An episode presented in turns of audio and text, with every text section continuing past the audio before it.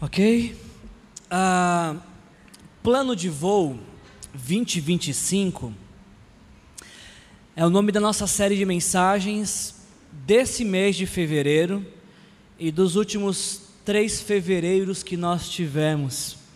Porque essa é uma série que nós estamos realizando a cada ano para nos relembrar de que Deus nos deu um objetivo de que Deus nos deu um alvo, Deus nos deu uma direção como igreja. No ano de 2020, nós entendemos que Deus começou um movimento em nossa igreja. Deus nos colocou em movimento em 2020, um movimento que tem a proposta de plantar novas igrejas, formar novos pastores e missionários, ah, formar novos, multiplicar nossos líderes de célula e encorajar que cada discípulo de Jesus que faz parte desta igreja possa levar ao menos uma pessoa por ano até Jesus, colocar alguém em contato com Jesus pelo menos uma vez, ah, uma pessoa por ano ao menos. Não é que isso seja novidade, isso é bíblico. Eu acho que em 2020 nós tivemos apenas um despertar para esta para esta realidade. Tudo que nós começamos a fazer em 2020 tinha por objetivo isso. Em nossa mente, no nosso horizonte, nós tínhamos que precisávamos formar novos pastores, uh, plantar novas igrejas, multiplicar nossas células e nossos líderes e levar o maior número de pessoas que a gente pudesse a conhecer Jesus Cristo como Senhor e, e Salvador. A gente está fazendo essa analogia como se a nossa igreja fosse um avião que está em pleno voo. Saímos de 2020, decolamos em 2020, a caminho de 2020. Ah, e nesta analogia, então, se a nossa igreja é um avião, todos os membros desta igreja são tripulantes, estão a serviço e não a passeio na nossa vida como igreja. Ah, a gente precisa fazer uma distinção muito clara, e precisa ficar muito claro isso, a todo tempo a gente pode falar isso, porque eu acho que nunca vai ser demais falar. Se você que está aqui presente nesta noite, e que está nos visitando, inclusive, seja muito bem-vindo, obrigado por ter nos visitado. Volte outras vezes, Deus abençoe sua vida. Se você está nos visitando nesta noite, ou está nos assistindo pela internet também, a nossa pergunta para você que nos visita é: como nós podemos te servir? Como que nós podemos orar por você? Você que nos visita nessa noite, é nosso interesse poder colocar tudo que nós temos de dons e talentos à sua disposição para que você possa conhecer mais a Deus.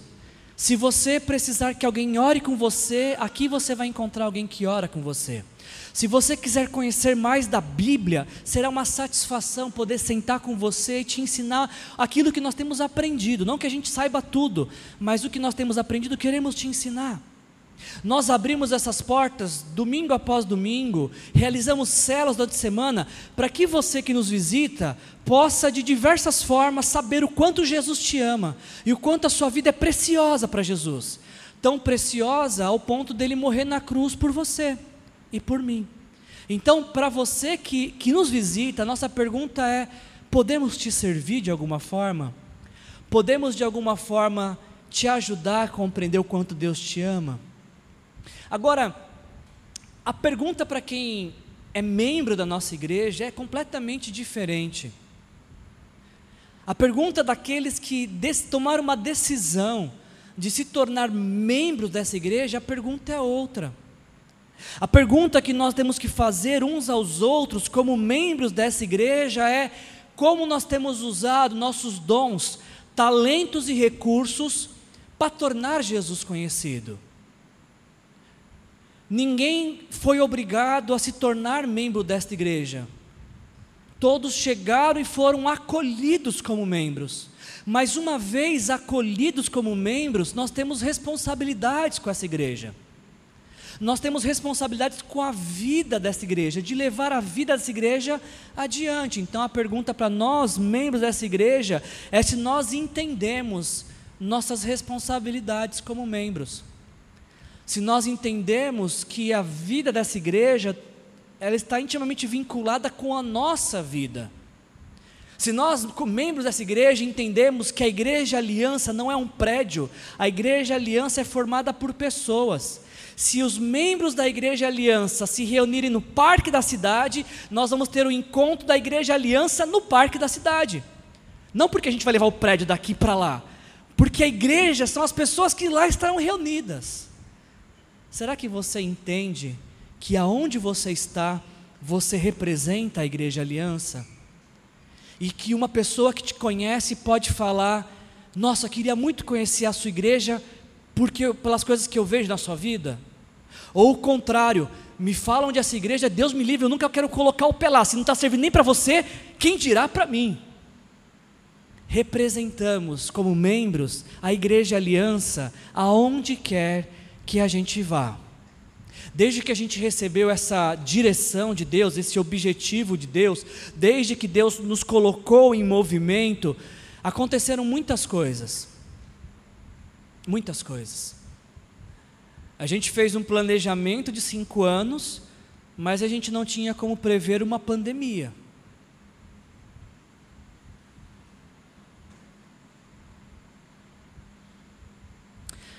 A gente não tinha como prever que que Jesus ia levar algumas pessoas antes de 2025 e alguns assentos ficariam desocupados. A gente não tinha como prever isso. A gente não tinha como prever crises de, de qualquer que seja a natureza, sociais, crises econômicas, crises políticas. A nossa aeronave está em pleno voo até 2025. A gente tem no horizonte 2025, mas no meio do caminho, às vezes acontecem coisas que não tem como a gente prever, que não tem como a gente colocar como ponta, ponto de planejamento. E a pergunta que eu te faço, chegando mais uma vez em mês de fevereiro, é bom, o que, que a gente faz quando a gente tem um alvo, quando a gente está em pleno movimento, mas no meio do caminho acontecem coisas que nos desestabilizam? Quando a gente estava preparando a, a série de mensagens este ano, sabendo que a nossa série faz essa analogia da nossa, da nossa igreja como um avião, a gente conversando lembrou que algumas aeronaves, militares principalmente, elas têm uma, um procedimento de reabastecimento em pleno voo. Eu procurei uma, uma, uma, uma explicação sobre isso, e uma das explicações que eu encontrei foi essa: que reabastecimento em voo, ou revo, ou reabastecimento aéreo, é o processo de transferir combustível de uma aeronave para outra durante o voo. Isso permite ao receptor permanecer em voo mais tempo. E mais importante, presta atenção nisso aqui, por favor, mais importante, estender sua autonomia suas armas e o alcance de sua missão. Por que, que algumas aeronaves precisam se reabastecer no meio do caminho? Para que elas possam ah, alcançar a sua missão. Eu não sei se existe esse procedimento para voos comerciais, mas eu estava vendo um, um, filme de 1997, o Força Aérea 1, estrelado pelo Harrison Ford, o Harrison Ford ele era um, o presidente dos Estados Unidos. E, e, eu acho que não tinha, na verdade, melhor presidente para os Estados Unidos. Eu acho que ele foi o melhor presidente que existiu, porque antes ele pilotou uma nave estelar e depois ele caçou muitas relíquias. E se você nasceu depois do ano 2000, você não faz ideia do que eu estou falando. Eu nem sei porque eu estou falando isso também. Enfim, o Harrison Ford ele é o presidente dos Estados Unidos. Ele, a nave dele, a, o avião dele, o Força Aérea 1, é sequestrado e aí, no, no, em uma das cenas, eles estão ah, tentando abastecer o avião em pleno voo, enquanto o presidente Harrison Ford está tentando um plano de fuga, de, de saltar de paraquedas para conseguir tirar alguns ah, que estavam ali sendo sequestrados. Dentro dessa analogia que a gente está fazendo, pensando na nossa igreja como uma aeronave, onde a gente tem 2025 como um alvo, relembrando que a gente está no meio do caminho, pensando em tudo que a gente passou, ao mesmo tempo com tudo o que está diante de nós, eu considerei que esse era um tempo oportuno para a gente também reabastecer a nossa visão. De voltar mais uma vez a permitir que Deus venha queimar nosso coração de paixão e que venhamos mais uma vez a declarar nosso compromisso, nosso engajamento com essa com esse objetivo de Deus para nossas vidas.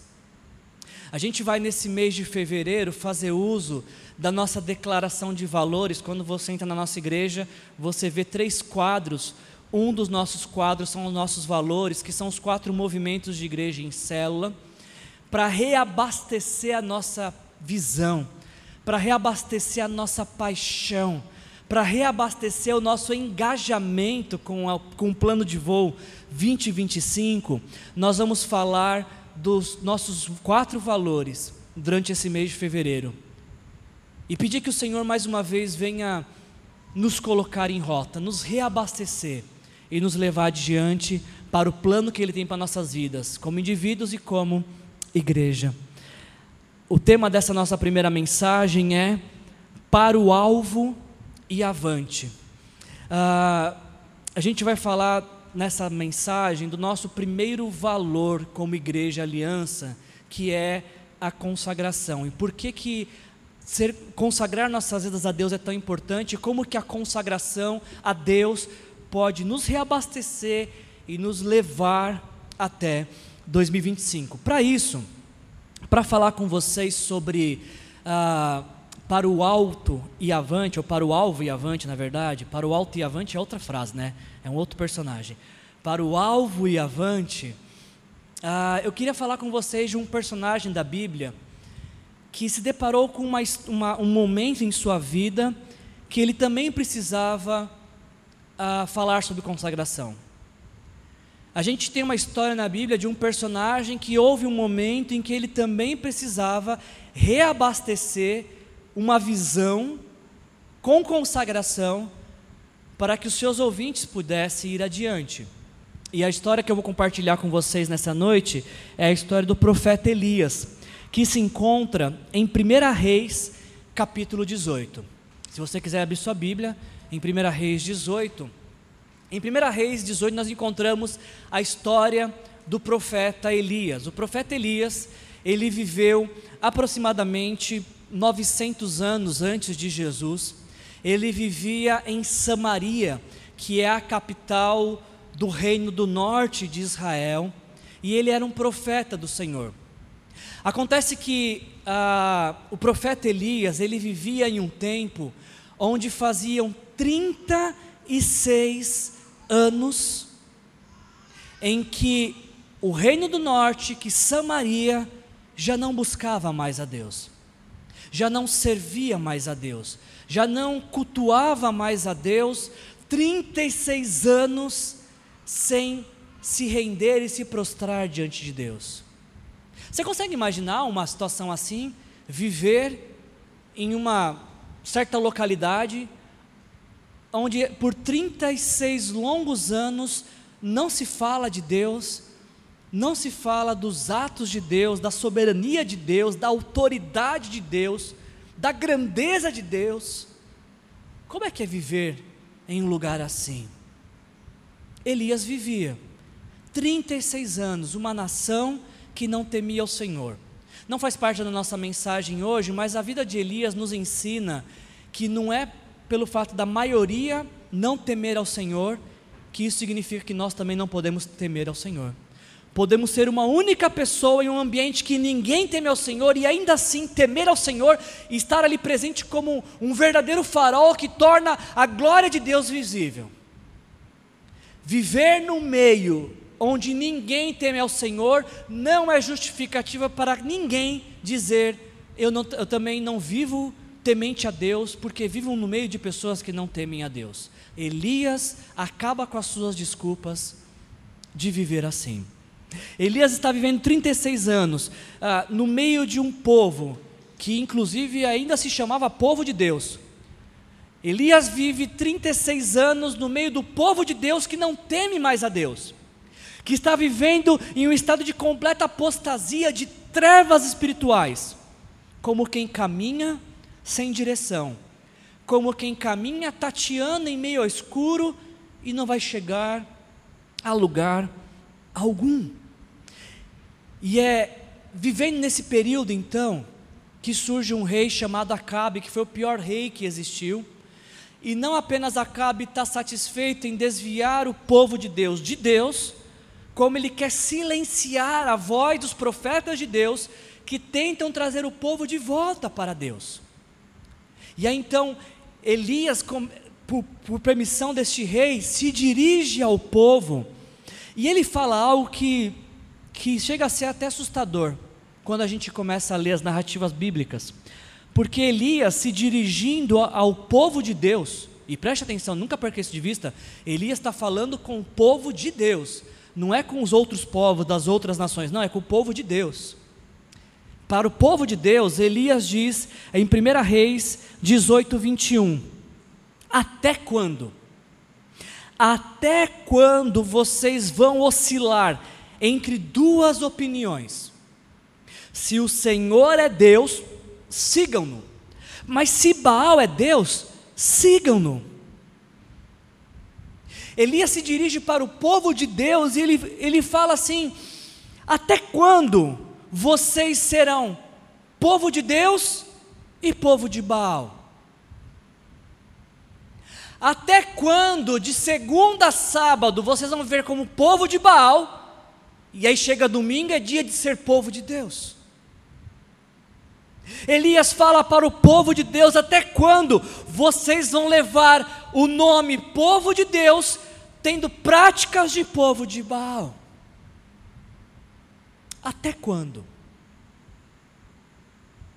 Sabe, gente, eu, eu particularmente eu não acho ah, uma surpresa a inconstância humana, porque a inconstância faz parte de, de nossas falhas, de nossas limitações, de nossa natureza sempre inclinada para o mal, nossa natureza é pecaminosa. Então a oscilação, ela é natural à nossa humanidade caída. Só que chega uma hora, chega uma hora que não dá mais para jogar a culpa na nossa humanidade falha. Eu entendo pessoas que ficam instáveis, mas chega uma hora que não dá mais. Chega uma hora que a instabilidade tem que ter um fim. Chega uma hora que o fingimento tem que acabar. Em se declarar povo de Deus, temente a Deus, mas viver como se Deus não existisse o que tem sido chamado por alguns, inclusive, de cristãos ateus. Você já viu esse termo já? Cristão, ateu? Nossa, parece tão contraditório, Wilson, mas existe. Cristão é ateu, é aquele que vive como se Deus não existisse, mesmo dizendo crer em Deus. Cristão ateu é aquele que vive sem temor algum a Deus e que sua vida não é pautada pelos valores do reino de Deus, sua vida é pautada pelos seus valores pessoais, por sua vontade própria. Cristão ateu. Elias se dirige ao povo e diz: Gente, até quantos vão ficar assim? 36 anos, acho que já deu, né? Não dá mais para ficar uma hora povo de Deus, povo de Baal, povo de Deus, povo de Baal. Elias quer consagrar o povo única e exclusivamente a Deus. E sabe que eu acho que essa história, esse era o ponto que a história tinha que terminar. Esse era o ponto que o povo devia falar assim: Elias, você tem razão. A gente começa a nossa história como povo de Deus, mas há 36 anos estamos vivendo como povo de Baal. É hora da gente se arrepender. É hora da gente parar se arrepender e daqui para frente seguir como povo de Deus e não abrir mais mão disso. É assim que deveria ser essa história. Mas não é assim que ela é. Porque quando Elias diz: Até quando vocês vão ficar oscilando? Como o povo reagiu? O povo nada respondeu. O povo não teve resposta. O povo simplesmente não sabia o que dizer. Sabe quando você está errado?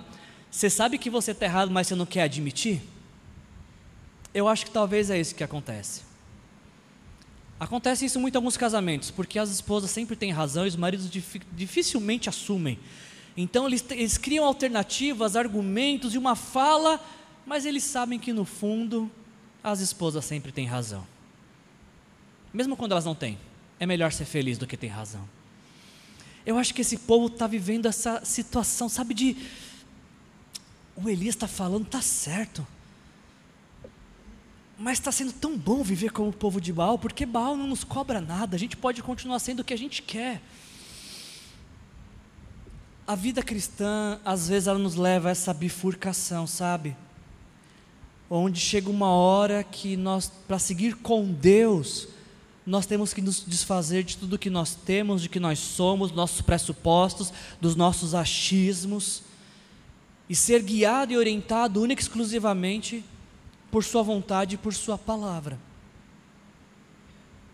O povo não se posicionou, e Elias, como profeta de Deus, não se conformou com isso, dizendo: Bom, se vocês não querem se posicionar, ruim para vocês, eu continuo como profeta de Deus. Não, Elias a partir desse ponto, ele faz uma proposta. Ele, ele, pede, ele fala o seguinte: bom, já que vocês não sabem se vocês querem seguir Deus ou seguir Baal, eu quero fazer uma proposta. A gente vai levantar aqui dois altares de culto: um altar de culto a Baal e um altar de culto a Deus. O Deus que responder por fogo, que consumiu o altar, este é o verdadeiro Deus. O que, que vocês acham? Para minha surpresa, o povo de Deus disse: Elias, essa é uma boa ideia. O povo gostou da ideia de Elias, de fazer um teste para ver se Deus é Deus ou se Baal é Deus. Eles deviam ter falado assim: Elias, não, não precisa fazer teste nenhum, não, só o Senhor é Deus. Não, eles falam assim: Elias, boa é a sua proposta, vamos fazer dois altares. Então, os profetas de Baal fizeram um altar e começaram a cultuar Baal. E nos diz o texto bíblico de que eles cantavam, eles dançavam, eles faziam todas, todo tipo de ritual da religião, só que não houve nenhuma resposta, ninguém respondeu. Você não acha interessante isso? Depois de horas e horas de rituais, de sacrifícios, de ofertas, de cânticos, não haver resposta? Talvez a pergunta que a gente tem que fazer é outra, talvez a pergunta a ser feita é por que, que não houve resposta? E a resposta para isso é que a religião, seja ela qual for, é uma escadaria sem fim. E aqueles que tentam chegar a Deus através de rituais religiosos, eles ficam tão cansados de ritual em ritual em ritual, não conseguir alcançar Deus, que chega uma hora que cansa, chega uma hora que frustra. Os profetas de Baal passaram boa parte do dia fazendo todo tipo que o ritual da religião pedia, mas nada respondeu, ninguém respondeu, e não é surpresa porque religião nenhuma, inclusive a evangélica, inclusive evangélica, religião nenhuma tem respostas que só Deus tem. E religião nenhuma preenche o coração do homem como só Deus preenche. É por isso que na Igreja Aliança a gente, a gente não fala de religião. Qualquer pessoa, independente de qualquer que seja a sua religião, é muito bem-vinda para estar entre a gente, porque o nosso assunto não é religião, o nosso assunto é relacionamento com Deus. O nosso assunto é tornar Jesus conhecido, e isso não tem nada a ver com religião, nada.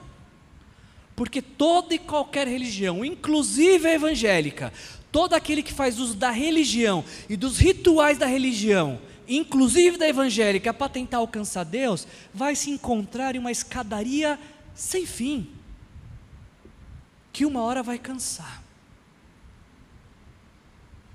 Os profetas de Baal fizeram todo tipo de, de sacrifício, de culto, e não tiveram nenhum tipo de resposta.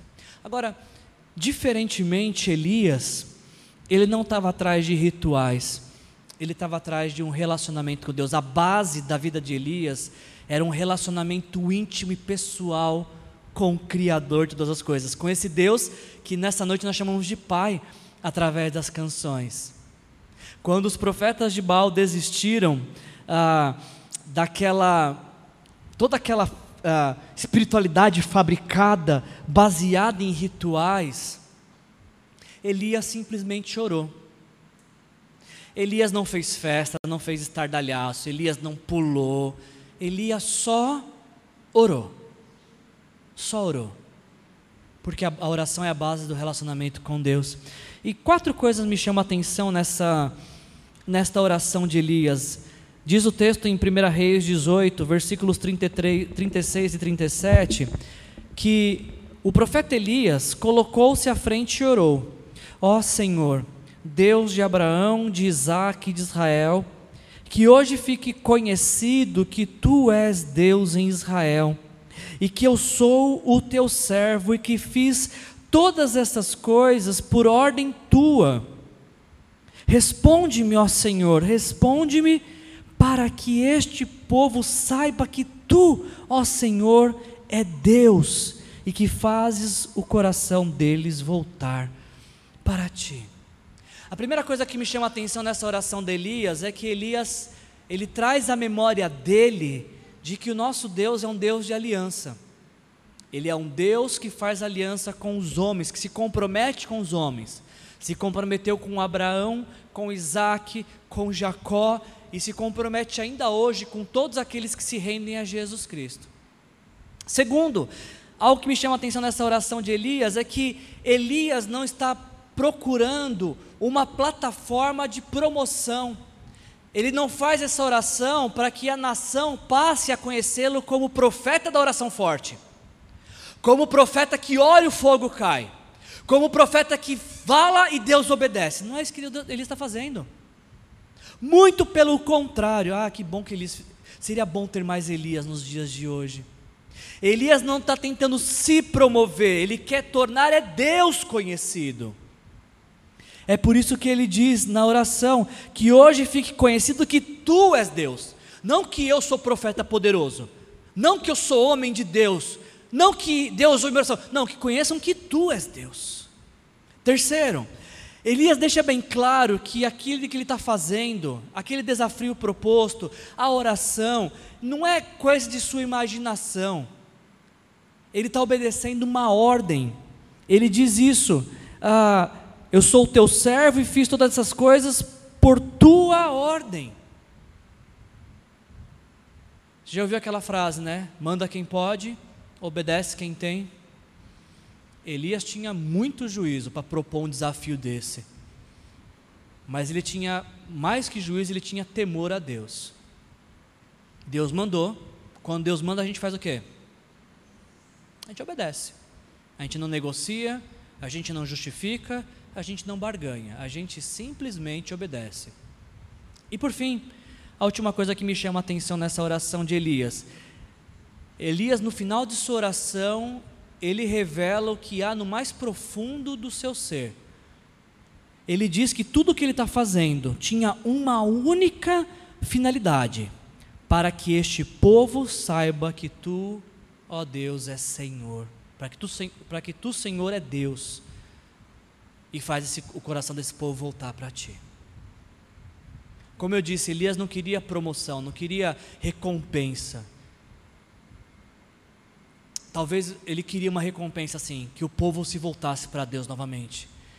Que aqueles 36 anos de apostasia de fé terminasse naquele dia com todo o povo de Deus abandonando Baal e se voltando para Deus essa história termina nos dizendo que quando Elias então assim orou, fogo cai do céu, não pela oração de Elias, porque Deus assim quis enviar e demonstrar que Ele é Deus, de que Ele é soberano, de que Ele é poderoso e faz aquilo que Ele bem entende. E assim mostrando que Baal, a única coisa que pode fazer é roubar o coração daqueles que não estão atentos ao mover de Deus no mundo e na história. Quando a gente lê essa história, para a gente que tem a, a prática de ler a Bíblia com regularidade, essa não é uma história nova para a gente. Mas toda vez que a gente lê essa história, talvez a pergunta que a gente tem que fazer ao nosso coração é sempre a mesma. Qual que é a motivação do nosso coração? Será que eu e você vivemos como povo de Deus ou vivemos como povo de Baal? Será que eu e você levamos o nome povo de Deus, mas nossas práticas se parecem mais com práticas de povo de Baal ou de qualquer que seja a divindade dos dias presentes?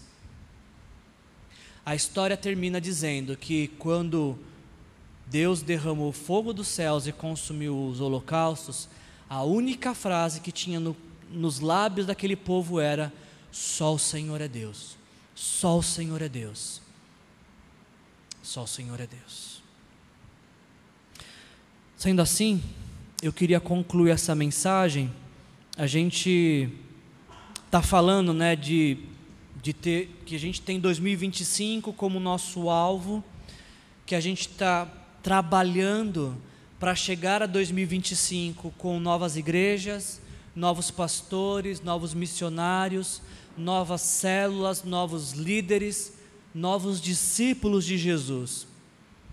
Eu acho que para que isso venha a acontecer, como Elias, eu e você, eu e você também precisamos dar um fim na oscilação.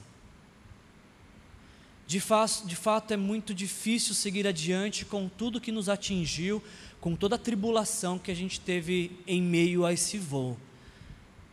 Mas a gente não pode usar como justificativa para parar. A gente segue adiante, a gente vai consolando um ao outro, a gente vai se escorando no outro, a gente vai avançando com a graça que Deus nos concede, não com nossa própria força, com nossas condições, com a graça que Deus nos dá a gente vai se apoiando, a gente vai se encorajando, a gente vai relembrando quem Jesus é e o que ele fez por nós e o que ele tem preparado para aqueles que o amam, para a eternidade que está à nossa frente, à nossa disposição. Chega uma hora que a oscilação tem que parar. Nós estamos no meio do projeto e não dá mais para olhar para nós e falar que, não, que a gente não assume o compromisso ainda com isso. A pergunta é como que eu e você estamos comprometidos com essa visão. Será que Deus pode contar com a gente e a igreja da qual fazemos parte também pode contar com a gente? Eu acho muito interessante, gente, porque quando a gente fala sobre avançar, a gente também tem em nossa mente o crescimento. Avançar também fala de amadurecer, avançar também fala de crescer, avançar também fala de desenvolvimento pessoal e desenvolvimento de fé. E eu acho curioso o fato de que a Bíblia, ela também faz uso dessa, dessa analogia sobre maturidade, e ela incentiva que cada cristão amadureça cada vez mais na fé. E, e o contrário é verdadeiro, a Bíblia, inclusive, ela, ela, ela exorta quem vive a vida inteira de uma forma infantil na fé. Eu acho esse exemplo muito claro para nós, porque quando a gente olha uma, um bebezinho, pequenininho, e principalmente dormindo, dormindo é lindo, né? Como é bom ver criança dormindo. Quando a gente olha assim, a gente fala, nossa, que bonitinho, que belezinha. Dá até vontade de ter um, que a Gisele não me ouça, né? Como é fofinho, olha só, tudo tão lindinho. E de fato é mesmo de fato é bebê e tudo que envolve um bebê é lindo. E ver um bebê assim é normal. Ver um bebê assim é natural. Agora nos espantaria se esse bebê crescesse e ficasse assim. Aí seria um susto. Não seria? Enquanto está assim, é normal, é aceitável, é a lógica. Mas passado dois, cinco, dez, vinte anos e fica assim, é doença, é enfermidade, é uma fé atrofiada. É por isso que a Bíblia fala que a gente não pode ser como bebê, como criança. Chega uma hora que a criança cresce, chega uma hora que a criança amadurece, chega uma hora que a criança dá um fim à oscilação e se torna maduro na fé. Se nossos filhos, enquanto pequenos, passassem os anos, não crescessem, a gente ia ficar preocupado, porque é uma enfermidade gravíssima. Com a mesma seriedade, a gente tem que olhar para a nossa vida e ver se a gente não cresceu na fé nos últimos anos, há uma enfermidade em nós que precisa ser tratada. Porque a fé cristã é dinâmica, ela é para frente, ela é uma fé em desenvolvimento que nos faz seguir adiante, que nos faz ter forças de onde a gente nem sabe de onde saiu, para continuar crendo que Deus é bom, mesmo que esse mundo não seja. Eu queria encerrar a minha mensagem nesta noite com as palavras do apóstolo Paulo em Efésios capítulo 4, versículos 15 a 16 o apóstolo Paulo diz as seguintes palavras: Seguindo a verdade em amor, cresçamos em tudo naquele que é a cabeça, Cristo. Dele, ou seja, de Cristo, de Jesus, todo o corpo, ajustado e unido pelo auxílio de todas as juntas, cresce e edifica-se a si mesmo em amor, na medida em que cada parte realiza a sua função. A vontade de Deus para a sua vida é que você cresça, que você amadureça, que você desenvolva musculatura espiritual, que você seja um gigante na fé, mas pequeno aos pés da cruz. Essa é a vontade de Deus para a sua vida. A vontade de Deus para a sua vida é que você desenvolva a sua fé, que você pratique a sua fé, de que você deixe a sua fé transbordar sobre a vida de outros, até porque a fé não é para você, a fé é para tornar Deus conhecido. A fé te ajuda a conhecer Deus e tornar Deus conhecido.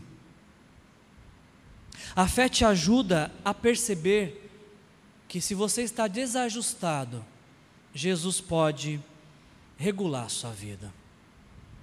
A fé na salvação que Jesus nos oferece, ela te ajuda a perceber que quando quebrado, Jesus pode fazer todos os ajustes que você precisa e reconstruir sua vida por completo.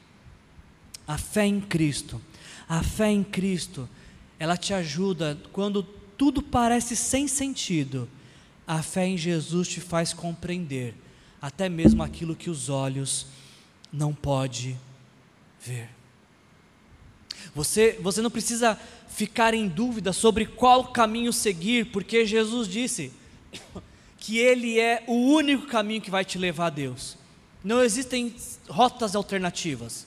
Jesus é o único caminho que pode te levar a Deus. Ele mesmo diz isso. Eu sou o caminho que leva a Deus, não tem uma outra alternativa. Não é pelo esforço pessoal, não é pelo desempenho pessoal, não é por nenhuma, é, nenhum ritual praticado de religião, é por Jesus e pela fé em Jesus e pela dependência em Jesus. Quando eu e você fazemos isso, quando eu e você confiamos completamente em Jesus e nada em nós, nós começamos a crescer na fé primeiro passo para que isso aconteça é consagrar nossas vidas ao Senhor. Entregar tudo que nós temos e somos a Ele, deixar que Ele guie nosso viver. Você já fez isso já? Houve algum momento na sua vida que você confiou em Jesus como teu Senhor e Salvador? E você que já fez isso, você pode dizer hoje que você tem uma vida consagrada a Deus, que a sua vida é uma vida que agrada a Deus? A gente continua em pleno voo, a gente continua contemplando 2025. Mas acho que é uma boa hora para a gente ser reabastecido com consagração e dizer: Deus, a minha vida é tua. Eu preciso ser mais uma vez cheio do Espírito Santo para poder seguir adiante. Se esse é o teu desejo, se assim você deseja se consagrar a Deus para mudar o destino eterno de alguém, eu te convido a fechar os seus olhos. E aí onde você está, com a sua voz e com as suas palavras, ore a Deus e diga para Ele isso. Talvez a sua oração nesta noite seja uma oração de entrega. Talvez até o presente momento você, essa mensagem te ajudou a perceber que a sua vida não era 100% de Deus e quem sabe essa não foi a noite que Deus te trouxe aqui para que você tenha a oportunidade de entregar a sua vida para Ele e dizer: Senhor Jesus, eu me arrependo dos meus pecados, eu quero te entregar a minha vida porque eu quero dar fim à oscilação. Eu quero ser 100% seu, totalmente seu. Diga isso para ele. Diga para ele, Senhor Jesus, eu também quero dar fim à oscilação. Eu não quero ser tão inconstante, Senhor, como eu sou. Quero poder ser mais estável na fé. Quero poder crescer, mesmo em meio a dificuldades e lutas, eu quero ter esta fé que me aproxima de Ti, que me faz estar sensível à Sua voz, perce perceber com muita sensibilidade a Tua presença, fazer com que a Tua voz seja a voz mais alta entre todas as vozes desse mundo. Que a tua voz silencie os ruídos deste mundo, Senhor. Obrigado, Pai, por ter nos chamado para essa, essa jornada que eu sei que, que não acaba em 2025. Talvez 2025 ela a gente só faz o pouso para pegar a nova rota, Senhor. A gente precisa de ajuda, Deus. A gente precisa ser reabastecido. A gente precisa que o Senhor nos ajude. Que mais uma vez o Teu Espírito nos encha e, e o Senhor nos leve adiante, Senhor. Eu não sei como, Senhor, mas eu sei que o Senhor pode fazer. Eu não sei nem por onde começar, mas eu sei que o Senhor sabe, Senhor. Por isso, mais uma vez, Senhor, coloco minha vida diante do Senhor. Mais uma vez te entrego o meu coração. Mais uma vez reconheço toda a minha dependência no Senhor, Pai. Nos ajuda, Senhor, e nos reabastece para a gente poder seguir adiante, Pai. É o que eu te peço, em nome de Jesus. Amém. Se você precisa de um abraço, nós estamos nos tornando especialistas em abraços. Então, sente numa dessas cadeiras aqui à frente, alguém vai vir te abraçar. Se você quer que alguém ore com você, vem aqui à frente. Nós não temos uma oração poderosa. A gente tem um Deus poderoso e a gente vai orar junto com você a Ele. Você quer entregar sua vida para Jesus? Ocupa uma dessas cadeiras e a gente vai te ajudar nisso, tá bom? Que a graça do nosso Senhor Jesus Cristo, o amor do nosso Deus o Pai e a comunhão com o Espírito Santo venha nos encher por completo para que possamos seguir adiante no poder que há no nome de Jesus. Sejam cheios do Espírito Santo. Jesus te abençoe.